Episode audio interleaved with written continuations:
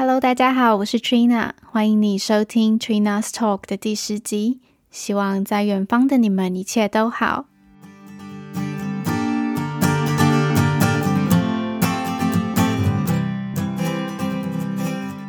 今天想要讲的是我个人在零售业的工作经验。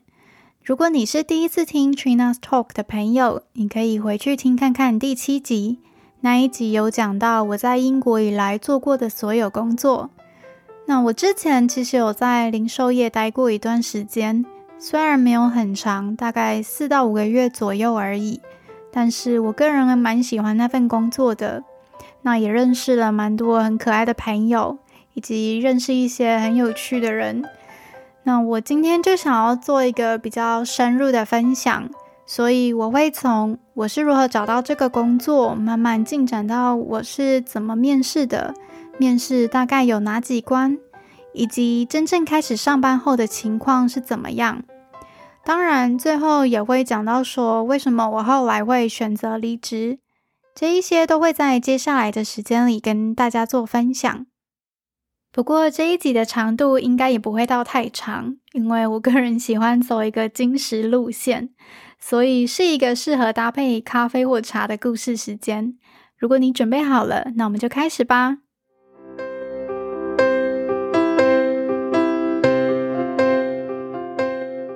个工作机会是一个保养品品牌在招募会讲中文的店员。那我是透过在这个品牌工作的朋友知道这个工作机会的。那当时我研究所刚毕业嘛，然后很多在面试的公司其实也没有进展得很快，所以我就觉得还是要先有一份稳定的收入。那我后来就直接去那个品牌的官网投履历，我就填我的朋友当 referral，也就是推荐人这样。一般来说，有推荐人的话，应该可以让面试过程进展得快一点。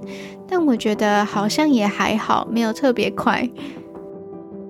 在这里跟大家讲个小秘密，嗯，我也不太确定是不是秘密，但英国蛮多公司其实他们是有给 referral 奖金的，意思就是假设今天我推荐了一个人，那这个人如果最后被公司录取的话，那我是可以获得一笔奖金的。这一笔奖金的大小就看公司喽，因为每间公司的政策可能都不太一样。不过那个金额其实还蛮可观的，据我目前听到的其他公司来说。OK，我们回到正题，在投完履历的同一天内，我其实就收到一封信，就是公司希望我做一个个人的线上测验。那它就是会测试你的个人强项，也会让你知道说在零售业工作是什么样的情况。一方面，公司也可以知道说你究竟是不是对的人，你有没有他们需要的人格特质。这个测验我没记错的话，它包含了很多情境题，那你需要根据自己的真实反应来选择回答。像这一类的测验，其实你的选择没有对与错之分。他们只会根据你的选择来判断出你是一个什么样的人，所以也不用太紧张。在这个测验结束之后，他们会寄给你一份报告书，里面就有举出他们觉得你的个人强项是什么，你的个人弱项可能是什么。所以我觉得是一个还蛮有趣的测验。后来我就有顺利的进到下一关。那我当时是到品牌的旗舰店跟两位店长面试。在准备面试的期间，我个人觉得还蛮轻松的，因为我本身就是那个品牌的爱用者，所以对他们的产品其实都蛮熟悉的。那我自己也有上网爬文看以往的面试题大概有哪些，推荐大家可以多去 Glassdoor 看看，里面有蛮多前人分享的经验。面试当天，我的个人状态是还蛮放松的。那我记得店长们有问到说，我个人的保养流程是什么？我对他们的品牌有没有了解？有没有用过他们的产品？那我当然就说有嘛。我也有列举出一些我个人很喜欢的产品，以及我觉得他们的优点是什么。那他们也有问到一些情境题，像是如果今天店里很忙，你在服务一个客人的同时，有别的客人希望你也去服务他，那你的反应会是什么？这一类的问题。那一天面试完之后，我个人的感受是蛮正面的，因为没有特别被刁难，或者是觉得店长们很严肃之类的。那我后来也顺利的进到下一关，就是跟区经理面试。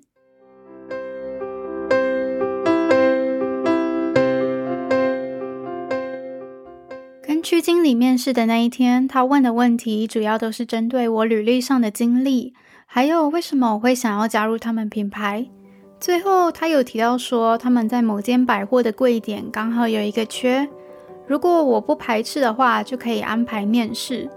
我后来想想也觉得是个蛮不错的主意，因为那一间百货的柜点营收很高，换句话说，我可以拿到的 commission，也就是抽成的业绩奖金也比较多。所以我后来有去那间百货跟他们的人资再面试一次。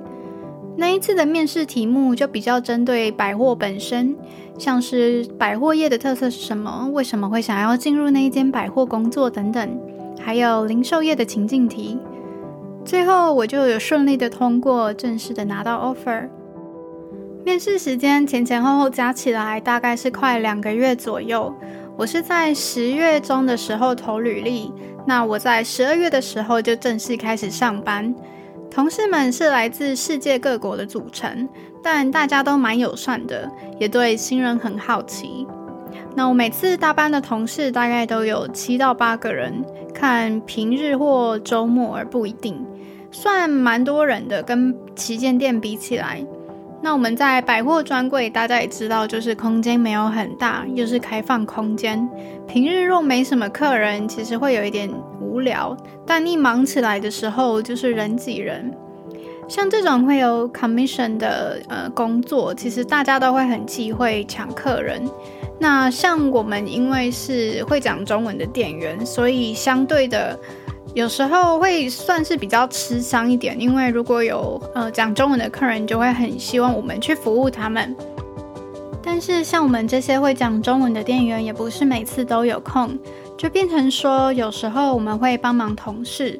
如果他们正在服务的客人英文没有那么好，需要中文讲解，我们就可以介入或接手。那像这时候就会产生一个问题，就是那个 commission 要算谁的？如果那一些客人最后有买东西的话，我自己的做法是，如果我最后有帮客人结账的话，那我也会尽量把单算在原本服务他们的店员身上。我觉得算是蛮基本的做人道理吧。因为假设有一天我也需要别人的帮忙，那我也会希望我也有同样的对待。但是抢业绩这一类的事情在职场绝对不少见。那像我们在百货公司上班，竞争其实蛮激烈的，所以什么样的同事都有可能遇到。那在百货专柜比一般店面辛苦的是，店员是需要长时间站着的，因为百货公司有规定，店员是不能坐着的，除非是在服务客人的时候。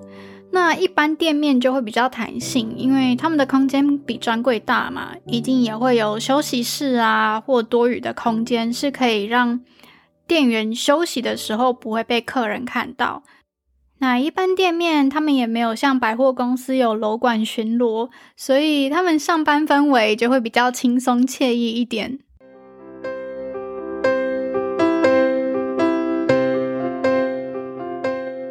年底是零售业的旺季，因为圣诞节的关系，很多人会在十一月底、十二月初开始采买礼物。那 Boxing Day 那一天，也就是十二月二十六号，百货公司一定是人挤人，因为几乎所有品牌都会在那一天给出一年当中最优惠的折扣，所以会吸引非常多人等到那一天才来买东西。种种原因加起来，十二月真的是一年当中最有可能冲到最高业绩的一个月，所以每个品牌一定会事先备超多货，然后店员都会想要多赚一点，因为我们薪水的计算方式就是底薪加每个月的业绩抽成。每个品牌计算 commission 的方式不一样，那我们品牌是看个绩。就是你一个月个人做多少业绩，就抽一定的奖金比例，所以完全就是看自己的本事来决定可以多赚多少钱。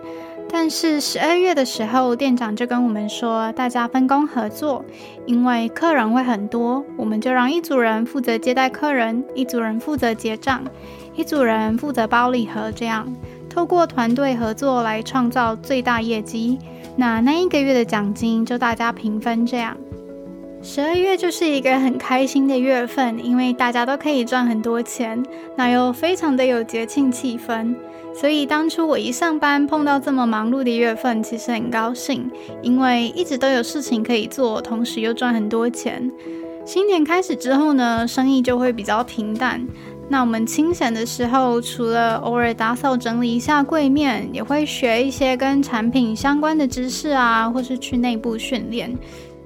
我个人很喜欢百货业的一点是，你会有机会认识更多人，可能是隔壁柜或其他品牌的人。那我们这个保养品，它就是位在一楼，所以有超级多化妆品、保养品、香水、包包这一类的专柜。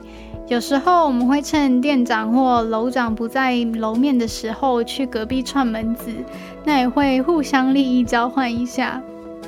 有一次，我就充当同事的 model，让他练手法，所以他就帮我卸妆、做脸部保养。那结束之后，我就去附近的化妆品品牌上底妆啊、唇膏、画眉毛等等的，然后再回来上班，所以就蛮好玩的，也真正的体验到当柜姐是什么样的感觉，然后看整个百货公司是怎么运作的。就我以前在台湾逛百货公司的经验呢，我觉得跟英国的百货公司是有所差别的。这里的柜哥柜姐们态度会比较放松，变相的说就是有时候不太会理客人。但台湾的百货公司给我的感觉就是，呃，店员对待客人其实大部分都是蛮亲切有礼貌的，但有时候那种氛围就是会比较制式化。在对待客人上面呢，我觉得这里的百货店员态度也会比较直接一点。举例来说，百货公司如果是九点关门，那店员们一定都是九点之后马上想要清点完收银机，以最快速度下班。这时候如果遇到客人还慢慢逛，还想要买东西，我们可能就会直接说不好意思，我们要关门了。那收银机已经要被锁了，对，因为我们收银机是系统控制的，时间一到就会无法再结账，所以我们就会变相的直接赶客人。那意思就是，如果你还要买东西，现在就付钱；不要的话，现在出去这样。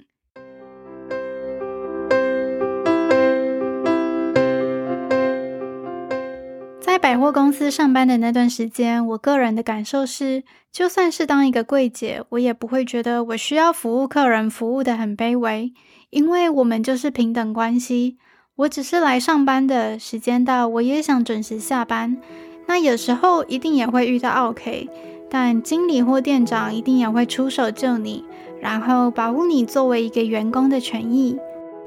有一次我跟我们店长聊天时，他跟我说了一句话，让我印象蛮深刻的。他说：“不是每个人都适合做服务业的。你今天会在这里，一定是因为你有某种特质是被需要的。”那我事后想起这段话时，我觉得蛮有意思。一方面，我很认同他所说的；另一方面，我也在工作中找到帮助客人的成就感。或许不是每个人都适合在零售业或服务业工作。但是可以在一个行业长久待下去并往上爬的人，一定是因为他们在这里找到很大的热忱跟成就感吧。我后来离职是有蛮多考量的，一来我是想要跟老公有共同的放假时间，因为当时他是办公室工作，所以很固定的就是周末休息这样。但我的话，周末偶尔还要上班，所以我们两个人就很难有共同的休闲时间。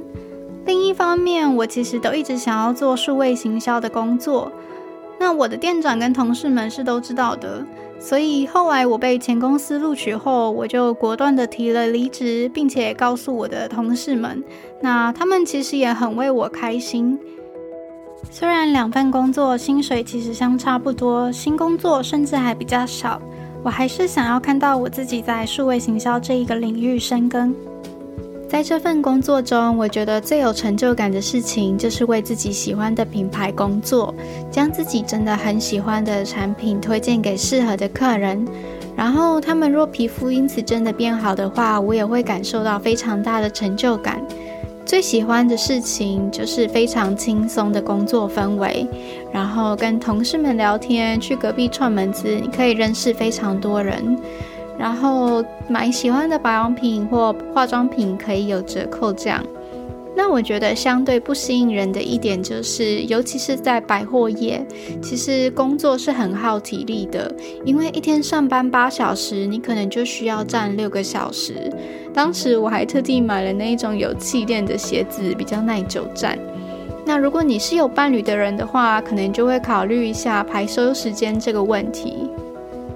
我当时共事的同事们，有一些已经在同个品牌待了好几年，也累积了自己的一群忠实客户。那这些客人有一些真的会对你像对待朋友一样，因为我之前就有看过一个同事的固定客户，因为一直都很喜欢同事的服务，所以有一天就专门送了同事一条围巾。大家都很惊讶，但是也觉得很感人。因为能够收到礼物很不容易，但是它背后的意义就是代表客人对你的信任。我觉得这真的会带给店员很大的成就感。如果你问我之后会不会想要再回去零售业，我会说是有可能的。当我哪一天可能不再有什么经济压力，年纪可能也比较大，我觉得为自己喜欢的品牌工作，当个店员其实是个蛮不错的选择。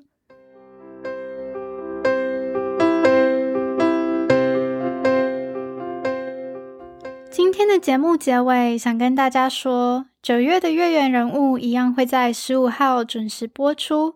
那先跟大家透露，那一集会跟这一集的主题是有相连性的，但是会有更多更欢乐的内容。九月的专访人物是一位我认识蛮久的朋友，他是我到伦敦第一年就认识的。那我们相遇的过程其实还蛮离奇的，所以大家一定要记得收听九月十五号的 Trina's Talk 月圆人物。那如果你喜欢这个节目的话，也欢迎你在 Apple Podcast 或者是 Spotify 上追踪订阅。那你对节目有任何建议的话，也欢迎在 Instagram 上私讯我。我的 Instagram 账号是 T R I N A S 底线 T A L K。最后，谢谢你今天的收听，我是 Trina，我们下次见，拜拜。